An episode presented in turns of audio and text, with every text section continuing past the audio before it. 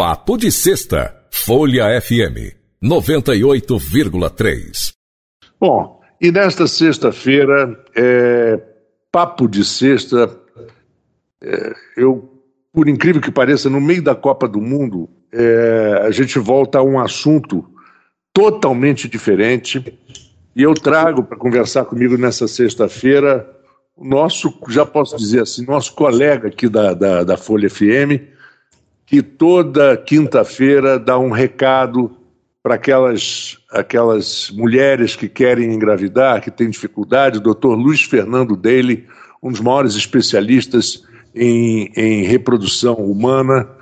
É, Luiz Fernando, muito obrigado por você estar conosco nessa sexta-feira, dia de jogo, essa coisa toda.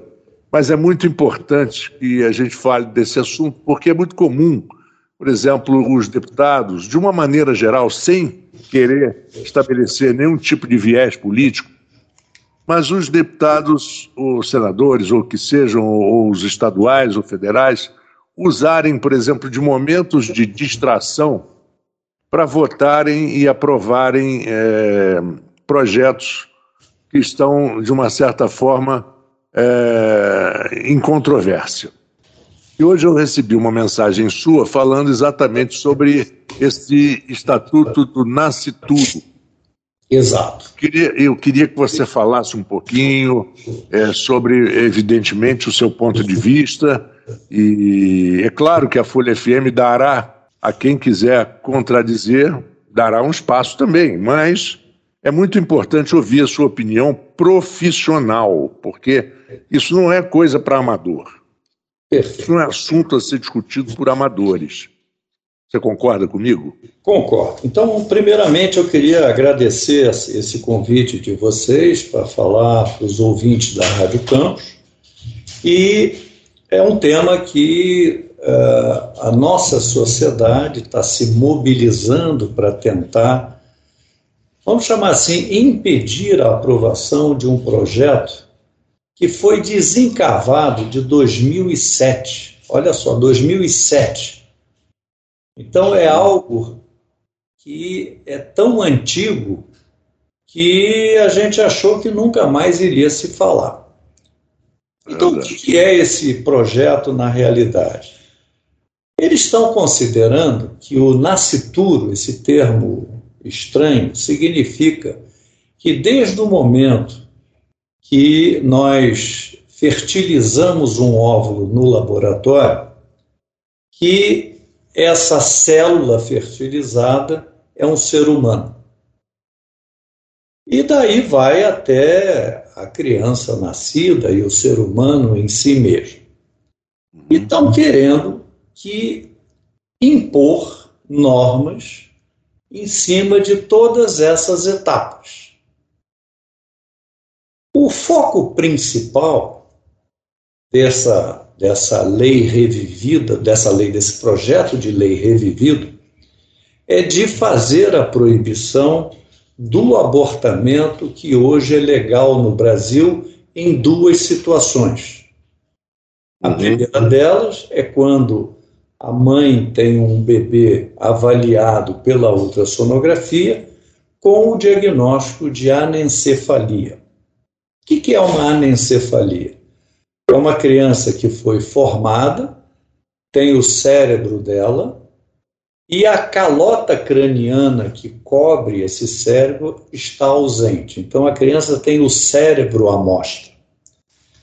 Não existe nenhuma possibilidade de sobrevivência dessa criança. Ela pode, em alguns casos, morrer durante a gravidez, e em alguns casos, ela pode nascer, sobreviver uma hora ou duas, ou um dia ou dois, mas está fadada a morrer. Então, imagine uma mulher que está grávida durante nove meses, com esse diagnóstico, sabendo que ela tem um filho que vai morrer dentro dela ou logo ao nascimento. Eu acho que isso uhum. é uma maldade com o ser humano impor um sofrimento desse. E vejam bem que, ah, mas é um ser humano. Sim, que vai morrer. E acha que é justo essa mulher sofrer, um dos artigos dessa, dessa projeto de lei diz o seguinte, que a, o autor do projeto diz que o, o sofrimento eventual de uma perda de um feto que está fadado a morrer tem duração curta. Olha que absurdo uma mãe ver um feto morrer depois de nascimento e vai esquecer isso. O indivíduo, eu poderia até dizer, isso parece coisa de homem que não tem sensibilidade da mulher, que não sabe o que é ter um filho dentro da barriga que está fadado a morrer. Então, esse é um dos aspectos. Segundo... É, eu, eu gostaria só de acrescentar uma Sim. coisa, Luiz Fernando. É, além de tudo, quer dizer, da perda do, do, do, filho, né? Sim. Seja ele ainda em feto ou, ou já nascido, Sim. ou não, é, é, gira em toda a expectativa da mulher, desde menina, em ser mãe. Exatamente. Quer dizer, não é uma coisa que foram só aqueles nove meses ou seis meses no caso, por exemplo, de, de morrer, é, eu queria até que você falasse um pouco, quando o feto morre dentro da mulher, os riscos que isso é, causa. Não tenha dúvida, porque é, se a mulher não sabe de imediato que o feto morreu, ela pode ainda continuar no estado de gravidez por algum tempo, até que um trabalho de parto aconteça. E uma gravidez parada pode dar infecção, pode dar algum comprometimento da saúde da mulher. Então, essa mulher precisa de um acompanhamento muito de perto. Então, imagine uma mulher que está uh, no interior, fez um ou dois exames, não tem o acesso à tecnologia de uma ultrassom constante, ela está correndo risco. Então, mas o risco pior, Marco e ouvintes, é o emocional. Eu acho que isso fere o emocional de uma, de uma mulher de tal maneira de portar uma gravidez uh, fadada a morrer do que tomar uma atitude heróica de, no início da gravidez, com muito menos riscos do que no final, interromper essa gravidez. Eu sou católico, eu é, defendo que o aborto é terrível, mas nesse caso eu acho que é importante esse, essa definição que foi dada pela lei vigente. É, segunda, e essa lei já foi discutida muito. Já foi hein? discutida muito, muito. E o outro caso é o caso de uma mulher que foi estuprada e engravidou a lei permite que essa mulher recorra a um aborto. Da mesma maneira, nós estamos lidando com o corpo da mulher, estamos lidando com o emocional da mulher, e não tenha dúvida, ah, podemos discutir que essa criança é, não é doente, então vai se fazer o aborto, mas quando foi definido isso, foi-se levado tudo isso em consideração por diversas pessoas que aprovaram e a lei foi aprovada. Uhum. Então, essa, essa nova lei que estão querendo, como você muito bem falou, desencavar lá atrás, de 2007, isso é de algumas pessoas que atrasadas que têm esse pensamento uh, cartesiano de que é, não pode se fazer isso. Muito bem. Então, essa discussão, como já é uma norma, eu acho que não há nenhuma necessidade de se rever. É o pensamento de cada casal que vai ter a autonomia de decisão, ou de uma mulher que vai ter a autonomia, no caso de estupro, de terminar aquela gravidez. Em qualquer outra situação de abortamento, eu sou contrário. Favoravelmente, eu não sou. Porque aí sim você está atentando para uma vida que, por uma razão ou outra, aconteceu a gravidez.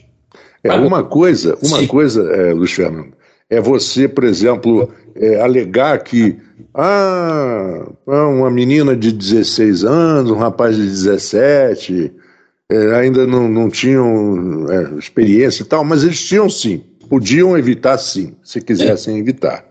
Isso é uma coisa. Outra coisa é uma mulher que é violentada, sim. com todo o significado desta palavra, sim. violentado em toda a, a extensão do que pode ser uma violência nesse sentido, e, e ter que conviver um, futuramente com um fruto de, do momento pior da vida dela. Que vai Não. além do trauma emocional do própria violência, você vai ter um trauma constante da lembrança da violência. Exatamente. Tá? Agora, é, existem, como a gente falou, é, é o livre-arbítrio de cada pessoa, mas eu acho que são duas situações justas. Se a mulher, eu tive uma paciente, vou te dar aqui um, um, um depoimento, que teve um anencéfalo diagnosticado com 12 semanas e não tirou. Foi aconselhada, era possível, e ela disse: não. Os meus princípios dizem que eu vou levar até o final sabendo de tudo. Perfeito. É o arbítrio dela. A mesma coisa para a mulher que foi estuprada, que vai dizer: não, eu vou superar isso aqui, é um ser humano dentro de mim, vou anular o fato de que foi um estupro e vou criar essa criança como eu acho que deve criar. Então, essa liberdade de você lidar com essas duas situações graves que passam a uma mulher, a mulher deve ter o direito de definir. É o livre-arbítrio que, é que. A famosa frase em inglês, né? Free will. Exatamente, exatamente. E aí. Não pode ser mexido, realmente. Né? Não pode ser mexido. E a outra coisa que essa lei, esse projeto de lei novo, também está tocando é uma afronta a uma lei que foi promulgada há um bom tempo, que é a lei de biossegurança. Essa lei de biossegurança ela foi assinada pelo então presidente Lula, garantindo os direitos ao tratamento de fertilização in vitro. Esses direitos de fertilização in vitro era de se poder fazer os tratamentos, de poder se descartar embriões que uh, geneticamente alterados e também de poder descartar, depois de três anos de congelados, embriões excedentes que o casal não quer mais mantê-los congelados. Então, é, é, esse projeto de lei diz que no momento que fecundou, aquele é um ser humano. Não.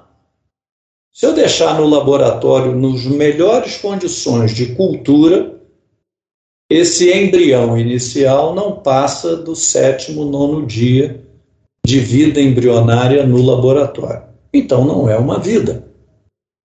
Senão a gente vai dizer também, olha, não pode desperdiçar espermatozoide que tem aquela célulazinha andando ali aquilo é uma vida. Pois é. Então, isso aí, é, que foi na época uma polêmica, eu fui convidado pelo ministro da, do Supremo, na época, para dar uma palestra sobre vida e reprodução humana.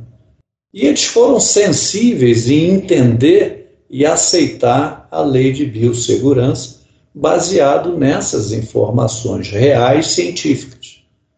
Então, se esse projeto de lei funciona, você vai atingir uma imensa população que tem dificuldade de engravidar e que vai ter vários dos seus direitos nesses tratamentos tolhidos por essa lei esdrúxula que está sendo uh, votada na Comissão de Defesa da Mulher. Ainda não é uma lei que foi para a Câmara ou para o Senado, é uma comissão que está fazendo isso. E como você mesmo disse, é cinco minutos de fama de alguém que desencavou alguma coisa enterrada há 15 anos. Então isso é, é e que comum. dá a impressão que tem algo por trás, né? Exatamente. E esse algo por trás sempre é um conservadorismo que você tem ainda pessoas que têm esse pensamento, não vou julgar esse pensamento, mas a gente tem que entender que é a maioria. O que, que a maioria esclarecida hoje pensa? O que, que a maioria esclarecida no mundo inteiro pensa? O aborto de qualquer situação é questionável em vários lugares. É proibido em uns, é aceito em outros, por exemplo, na França é permitido o aborto, nos Estados Unidos não é permitido o aborto, em alguns estados americanos, em outros é. Então, nós temos essa diversidade de normatizações para o aborto em geral. Mas não, uhum. como no nosso caso, em situações extremamente, vamos dizer assim, delicadas e que atingem o ser humano. Então, não generalizar é a parte mais importante. Então, o que a gente poderia é, até pedir para uh, os uh, ouvintes que estão aqui assistindo esse, uh, esse bate-papo nosso, que pudessem até. É, existe um, um, um site, e nesse site você tem a, a, a maneira de você votar para que é, evite esse é, descalabro que é passar essa normatização. Uhum.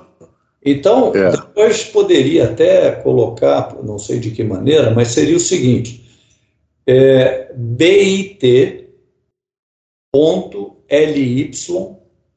barra não ao Estatuto do Nascituro. Acessando esse site, repetindo, bit.ly barra não ao Estatuto do Nascituro, tudo junto. E ali tem você votar que é contrário a essa esse discurso de defesa de vida que me parece que se os ouvintes concordam com a minha e a sua opinião, Marcos, uhum. votem para pressionar que o, o, esse projeto, isso aí é, é, vai em cima do relator Emanuel, deputado Emanuel Pinheiro, que trouxe à baila esse projeto de 15 anos atrás. É. O interessante é que esse, esse procedimento que você acaba de dizer, das pessoas entrarem em contato ou com um site que fará o papel da pressão, Sim. ou diretamente com os congressistas. Sim. Isso é muito comum nos Estados Unidos. O congressista ele tem a obrigação de deixar muito claro Sim. o seu endereço de e-mail, o Sim. verdadeiro. Uhum. Porque esse, esse lobby que se faz positivamente é, ou negativamente, dependendo da opinião das pessoas, mas o lobby é, é, é, é um direito da, do cidadão. Uhum. Porque ele tem direito a entrar em contato com o senador do estado dele, o deputado que se elegeu pelo estado dele, para exatamente, olha, isso aí não é uma coisa que o povo que, que lhe escolheu não, não quer isso. Então você tem que. Você é nosso representante. Exatamente. Isso é, é isso que você falou, Marco. É, é uma cultura que a gente não tem, porque o deputado é a voz daquele grupo de eleitores que o colocou lá para falar por ele. Então ele não pode ter apenas a ideia pessoal dele sem ouvir as bases. Só que as bases no Brasil são silenciosas. A gente coloca ele lá e nunca mais a gente tem contato. Uhum. Então a gente tem essa possibilidade de entrar no site da Câmara e do Senado, procurar o seu deputado senador e lá tem o e-mail dele. E você mandar, olha, esse projeto de lei que está sendo discutido agora, Eu, como seu eleitor, queria lhe pedir uma atenção de não votar nesse estatuto que vai contra uma série de situações que vão agredir a mulher. Ninguém está pedindo para liberar o aborto. É para manter o status que nós temos hoje. Uhum. É verdade. Bom, Diga. Fernando, é, eu acho que ficou muito claro. Eu queria só que você repetisse o site. Pois não. Então vamos lá. É B de bola, I de Itália, T de tatu. Ponto. B de bola, I de Itália. T de tatu. T de tatu. Ponto. Ponto. L de Luiz, Y uhum. de. Bom, Y, não preciso dizer, barra, não ao Estatuto do Nascituro, tudo junto. É, não ao Estatuto, não sem acento, né? Porque. É, e nascituro é, é exatamente como se fala. Isso, exatamente. Aí, não, não ao Estatuto do Nascituro.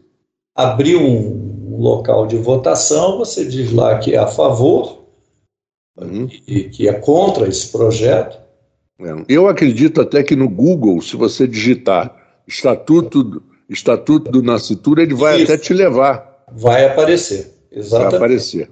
É bem Eu agradeço demais, o, Luiz Fernando, uma tarde de quinta-feira, com seu consultório provavelmente cheio de, de pacientes, você tomar esse tempo de conversar conosco sobre um assunto tão delicado e tão importante de ser discutido.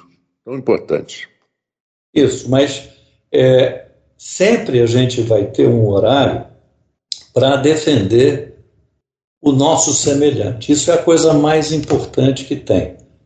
Então, uh, estamos aqui em respeito ao casal, mas principalmente em respeito à mulher. Muito essa, obrigado, na... Fernando. Lembrando aos nossos ouvintes que hoje, quinta-feira, aliás, Hoje não, hoje é sexta, no Papo de Sexta. Na próxima semana, é, nas, nas quintas-feiras, às 18 horas e 20 minutos, nós temos a participação do Dr. Luiz Fernando Daly, sempre ou respondendo perguntas das nossas ouvintes ou ouvintes, ou então simplesmente dando uma informação sobre esse assunto que é tão, tão que está tão na moda, que está tão em voga, esse assunto da fertilização. Muito obrigado, Luiz Fernando, e um bom final de semana para você. Muito obrigado, uma boa tarde a todos e nos vemos quinta-feira que vem. Ou nos falamos quinta-feira que vem. tá ótimo. Um grande abraço e esse foi o Papo de Sexta aqui na Folha FM. Papo de Sexta, Folha FM 98,3.